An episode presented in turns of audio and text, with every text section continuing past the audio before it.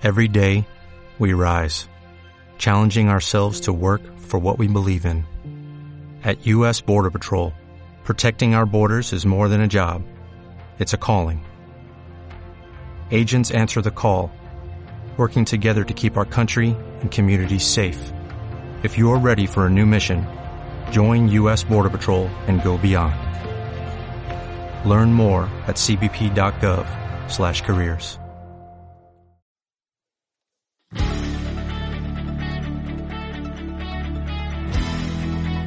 La mesa ya está puesta, así que ponte cómodo para compartir con nosotros sobre psicología y espiritualidad. Como si estuvieras en la cocina de nuestra casa. Yo soy Marcia Yo soy Marcos. y esto es Como Como en en casa. casa de psicólogos.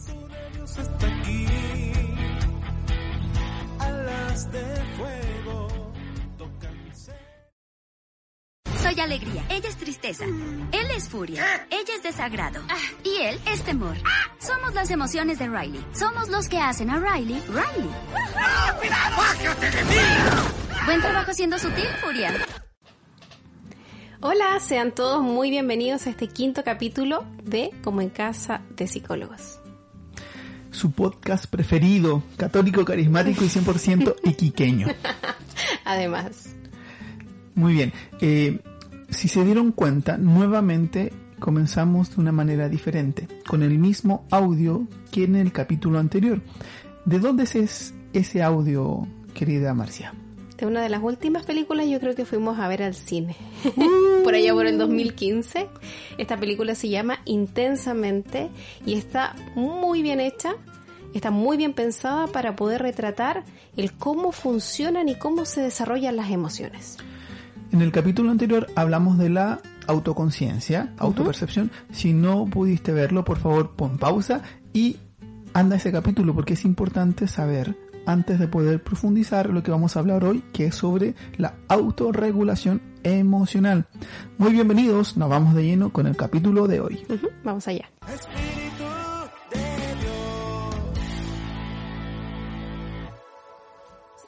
Nos parece importante partir definiendo lo que es una emoción, que es una reacción compleja del cerebro ante un estímulo externo, o sea, las cosas que pasan fuera de nosotros, pero también ante estímulos internos como un pensamiento, un recuerdo, incluso una fantasía. Las emociones son algo que es transitorio, no permanece, pero nos saca de nuestro estado habitual y nos empuja a la acción. Como nos impulsan, impulsan hacia la acción, son intensas, pero duran menos tiempo que los sentimientos. ¿Por qué tenemos que definir emoción? Básicamente porque si queremos hablar de autorregulación emocional, esto que yo debo regular debo conocerlo. Entonces tenemos un primer punto de que la emoción es una reacción que tiene un, un sustento biológico. ¿ya? Es una reacción eh, frente a un estímulo, como tú bien lo decías, externo o interno. Y al ser algo biológico tiene una base neuronal, ¿ya? Eh, cuando hablemos un poco de la autorregulación, vamos a hacer como una pincelada de ello. Claro. Pero eh, ten presente de que la emocionalidad está estrictamente ligado con tu fisiología. Y que además es una experiencia en ese sentido, que es algo que ocurre a nivel biológico, fisiológico, o sea que lo puedes experimentar y que tiene un correlato eh, a nivel de etiquetas, de, bueno, que siempre vamos a ir a la palabra emoción, pero que además lo tiñe todo y te moviliza, que eso es lo más importante. Y es universal. Todos los seres humanos eh, experimentamos emocionalidad. Y es más, si alguna persona no experimentase algún tipo de emoción, estamos hablando que hay alguna patología, hay algo que no funciona bien y que inclusive tendríamos que apoyar. La gran mayoría, prácticamente todo el mundo, experimentamos emocionalidad. Y aún así somos muy analfabetos en esto. Sí, de hecho, tip aparte, eh, la enfermedad que implica, o sea, el trastorno que implica la no experimentación de emocionalidad se llama alexitimia.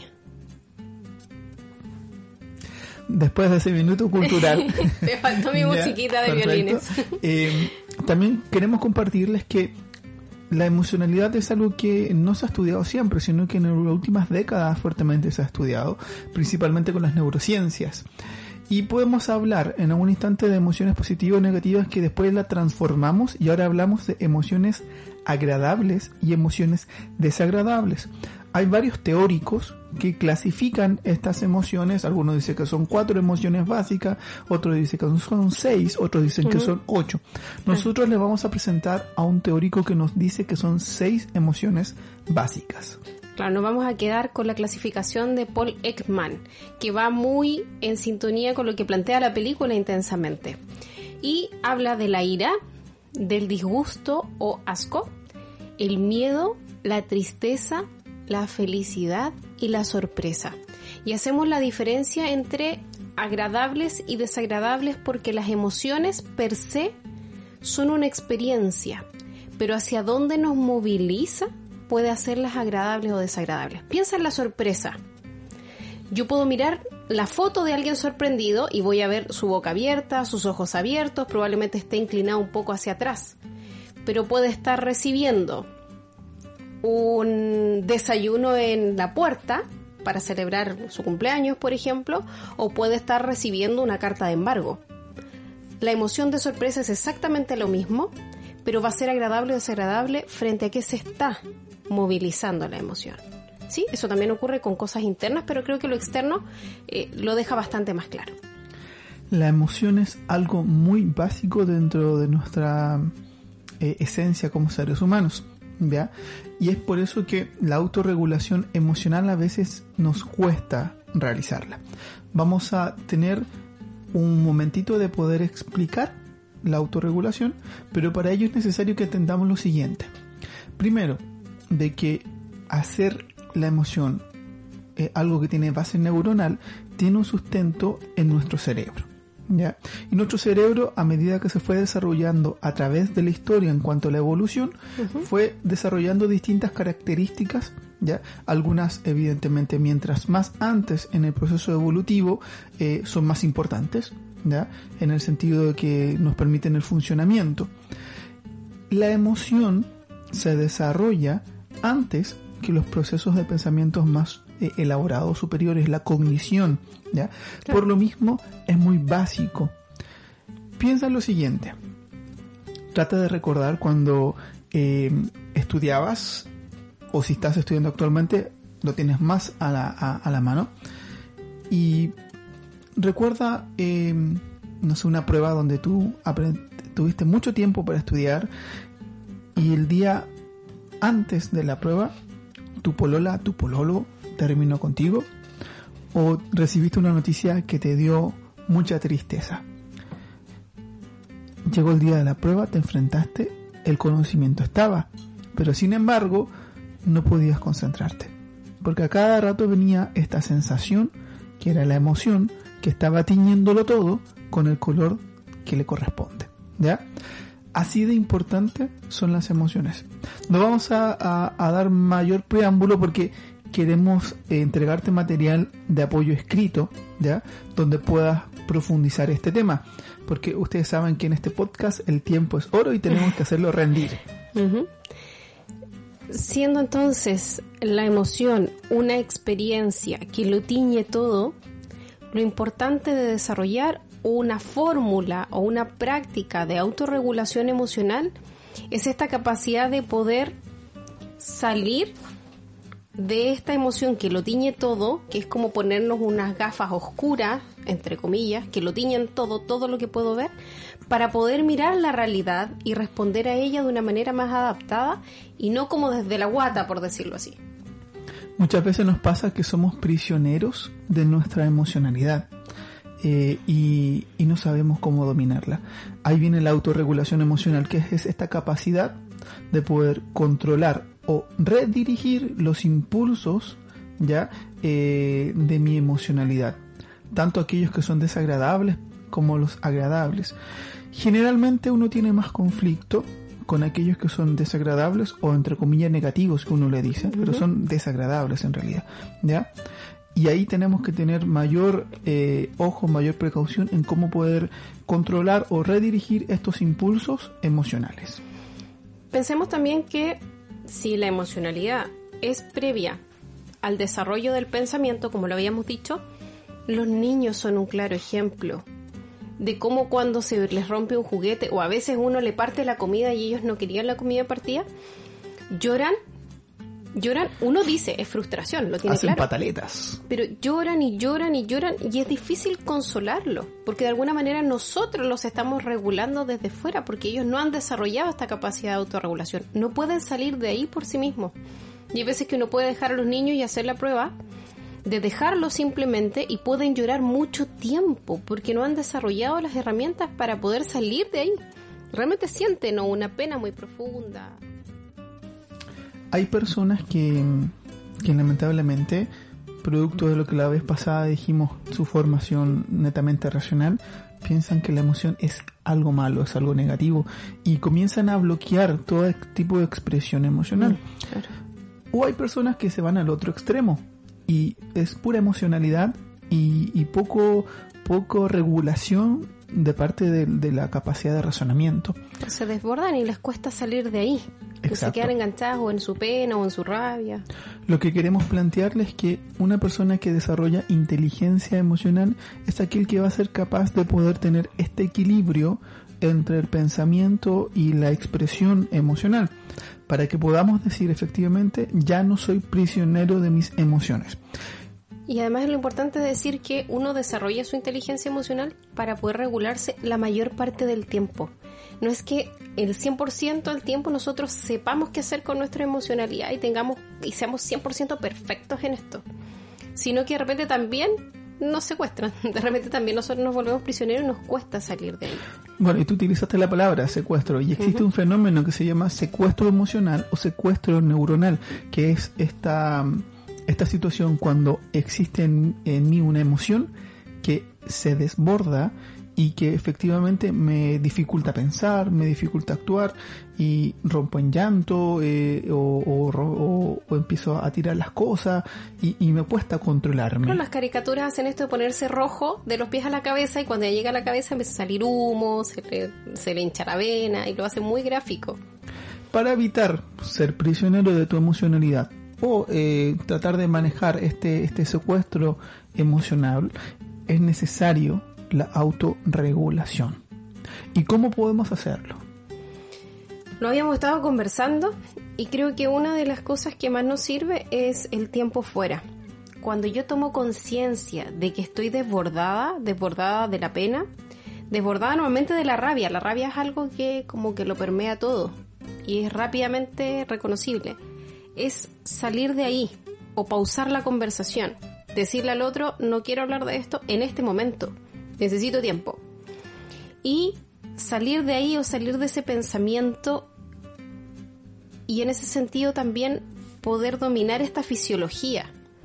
A ver, alguien que se enoja probablemente empiece a bufar o empiece a eh, respirar más rápido y por tanto va a experimentar taquicardia y va a tener mayor irrigación sanguínea, se va a empezar a poner rojo. Entonces, ¿cómo frenamos esto emocional que nos retroalimenta todo el rato la emoción de que estamos enojados, que estamos en ira? Es empezar a respirar más lento y empezar a relajarnos en ese sentido. ¿Para qué? Para que esta fisiología se apague, para que este cuerpo se apague, entre comillas, la emoción disminuya, ya que dijimos en un inicio que es transitoria, y ahí pudiésemos empezar a pensar realmente en lo que está ocurriendo. Si te das cuenta, para poder eh, tener esta autorregulación emocional, es necesario poder ser consciente de lo que me pasa. Mm. Saber qué estoy viviendo, qué estoy sintiendo y qué estoy pensando. Efectivamente, cuando viene una emoción, eh, no puedo hacer un proceso en ese instante a ver reflexivo, a ver rabia, espérate un poco, déjame pensar por qué tengo rabia. No, no, no puedo hacer eso. Por eso una buena técnica es el tiempo fuera que dice Marcia, donde yo salgo del lugar físicamente o mentalmente, si es que no puedo sí. salir físicamente, y me voy a un lugar seguro, a un lugar donde yo pueda poner eh, en pausa, pueda respirar de una forma lenta, ¿ya? Uh -huh. profundamente y lentamente, y poco a poco traer a mi mente pensamientos positivos y tratar, ojalá, de finalizar todo este proceso siendo agradecido. ¿Qué significa ello? Tratar de encontrar lo positivo de todo lo que me está pasando. puede ser una situación totalmente eh, compleja, algo que tengas toda la razón para enojarte, por ejemplo, pero el Señor tiene la capacidad de ayudarte a ver las cosas que te hacen crecer de ello, las cosas que te permiten desarrollarte como persona, que te permiten ser mejor. Por lo tanto, podemos ser agradecidos de las cosas malas, negativas que nos pueden suceder también. En este sentido, todos estos tips que les compartimos eh, se usan, por ejemplo, en un contexto empresarial cuando tenemos un líder, cuando tenemos un supervisor, cuando tenemos un jefe que se empieza a enojar porque no están funcionando las cosas, este jefe se le dice, mire, vaya al baño, enciérrese por dentro y respire. Y empieza a pensar y en este pensar positivo también es buscar la oportunidad, cómo mejoramos esto o cómo salimos y buscamos la la solución, porque hay veces que podemos seguir discutiendo y hablarnos y decirnos y que tú no hiciste o que yo pensé y que tú pensaste y no avanzamos hacia una solución. En este pensar positivo es abrir oportunidades y el ser agradecido probablemente llega un poco después cuando yo diga, mm, gracias a esto aprendí esto, eh, gestioné, eh, pude recibir ayuda, pude pedir ayuda. En tu servicio pastoral, en tu comunidad de oración, muchas veces te va a suceder que las cosas no van a funcionar como tú quieres. No van a funcionar eh, como lo planificaron. Hermanos van a ser irresponsables o inclusive algunos hasta faltos de respeto. Y tenemos que aprender a manejar la emoción que va a venir asociado a esta situación. Por supuesto. Ya, un ejemplo. Ya, Marcia, en la pauta da un ejemplo muy bueno. ¿Puedes compartirlo, por favor? Yo le decía que piensa que le pediste a, alguno de tus servidores o alguien se encargó de traer los pancitos con jamón partidos por mitad envueltos en servilletas de manera individual porque los vamos a compartir en el desayuno del Reviva. Y esta persona simplemente no aparece, ni siquiera da razón, no aparece. Es la hora, han pasado 10, 15, 20 minutos, media hora y no llegó. Y a mí me toca poner la cara y decir que no llegó o que no va a llegar. Entonces, ¿qué, ¿cuál es la emoción que te va a inundar? Por supuesto que la rabia o la ira. Y esto lo permea tanto que probablemente no disfrutes nada más de lo que ocurra en esa en ese reaviva. No puedas escuchar bien el tema, no puedas estar realmente viviendo una oración, incluso ni siquiera comulgues porque vas a estar todo el rato aquí, que cómo se le ocurre, que cómo no pasó, que cómo no me dijo, y ahí ocurre este secuestro emocional, o sea, tres o cuatro horas pegada o pegado en este tema de la rabia de por qué no lo hizo. Y ahí efectivamente fuiste prisionero, prisionera de tus emociones. Y yo me pregunto frente a eso, ¿verdaderamente Jesús me hizo libre? ¿Vivo la libertad de Jesús? Es una gran pregunta porque Jesús vino para hacernos libres, ¿ya? Y, y nos ha dado las herramientas. Queremos traer a colación traer a, esta conversación algo que sabemos que está, pero pocas veces hablamos de ello. Como renovación carismática tenemos eh, la costumbre de hablar mucho del Espíritu Santo y nos centramos generalmente en los dones y en los carismas, pero poco hablamos de los frutos del Espíritu. Y dentro de los frutos del Espíritu que, que aparece en la palabra, hay uno en particular que tenemos que tener mucho ojo y tenemos que pedirlo. A partir de ahora, ya. Ya. Terminando este podcast. Tienes claro de que tienes que aprender a dominarte. Por lo tanto, vas a pedirle al Espíritu de Dios que te regale el fruto del dominio, dominio propio, del dominio de sí mismo, este fruto del Espíritu, te va a ayudar en esta autorregulación emocional. La gracia de Dios te va a acompañar. No vas a dejar de sentir emociones desagradables. Las vas a sentir igual. Solo que vas a saber expresar adecuadamente esta emocionalidad en el lugar correcto, de la forma correcta, saber cuándo eh, parar y cuándo dejar que se evacúe esta emocionalidad incluso con quiénes y con la intensidad. Esa es como la gracia, por decirlo así, de no es reprimirla, sino que lo que nosotros hablamos siempre es de gestión, que tiene que ver con manejar, encauzar y ver qué más hay que hacer con esta emoción. Hay emociones que se comparten, hay emociones que, mm, que se reservan para después. La tristeza también es otra de las que nos secuestran, es difícil a veces salir dejar de sentirnos así. Y a veces no es por algo nuestro, alguien nos contó algo muy triste y no podemos dejar de pensar en eso, por ejemplo. Decimos quedamos enganchados. Quedamos enganchados.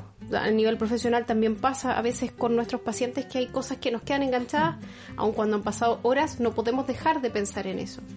Entonces pedirle a, Dios, pedirle al Espíritu Santo todas las gracias que sean necesarias para que en mí se exprese este fruto del Espíritu Santo que es el dominio propio. Te pedimos, Espíritu de Dios, que nos des todo lo que necesitamos, principalmente que a partir de hoy nos hagas conscientes de la necesidad de pedir este fruto, que es el dominio propio, como dice Marcia. Espíritu Santo, en el nombre de Jesucristo, te entregamos nuestra emocionalidad para poder ser libres a la manera de Cristo y así amar al prójimo como a mí mismo. Cerramos entonces con esta última frase de amar al prójimo como a mí mismo o ama a tu prójimo como a ti mismo. La idea de que crezcas en habilidades sociales y que tengas un crecimiento personal es simplemente porque la medida que tú te conoces mejor, te regulas mejor, puedes hacerlo también con tu hermano. Y ahí eres fiel a la palabra y puedes amar al prójimo como a ti mismo porque a ti ya te amas mucho más. Ya lo sabes. Lucha por ser la mejor versión de ti mismo. Pide el fruto del Espíritu, que es el dominio propio, para poder llegar a amar al prójimo como Dios nos dice que lo amemos y también amarnos a nosotros mismos. Esto ha sido todo por este capítulo. No te olvides de darnos eh, tus like eh, eh, en Facebook, en, en YouTube y dejarnos tus comentarios para los que están en las coinonías digitales, no le hemos enviado el material de apoyo ni del capítulo 4 ni del capítulo 5, porque vamos a hacer un solo gran material para capítulo 6, donde vamos a tratar de cerrar la primera parte de lo que es la expresión emocional dentro de la inteligencia emocional. Y para ustedes que no están en las coinonías digitales, también pueden dejar sus comentarios o pueden escribirnos directamente y preguntar lo que deseen saber, que también para nosotros es insumo de poder conversarlo y exponerlo para ustedes. Que Dios Padre les abrace con mucho amor en estos tiempos que estamos en aislamiento social para que con su amor podamos superarlo todo, porque todo lo podemos en Él. Sí, Chinita del Carmen, a tu amparo nos acogemos. Amén. Amén.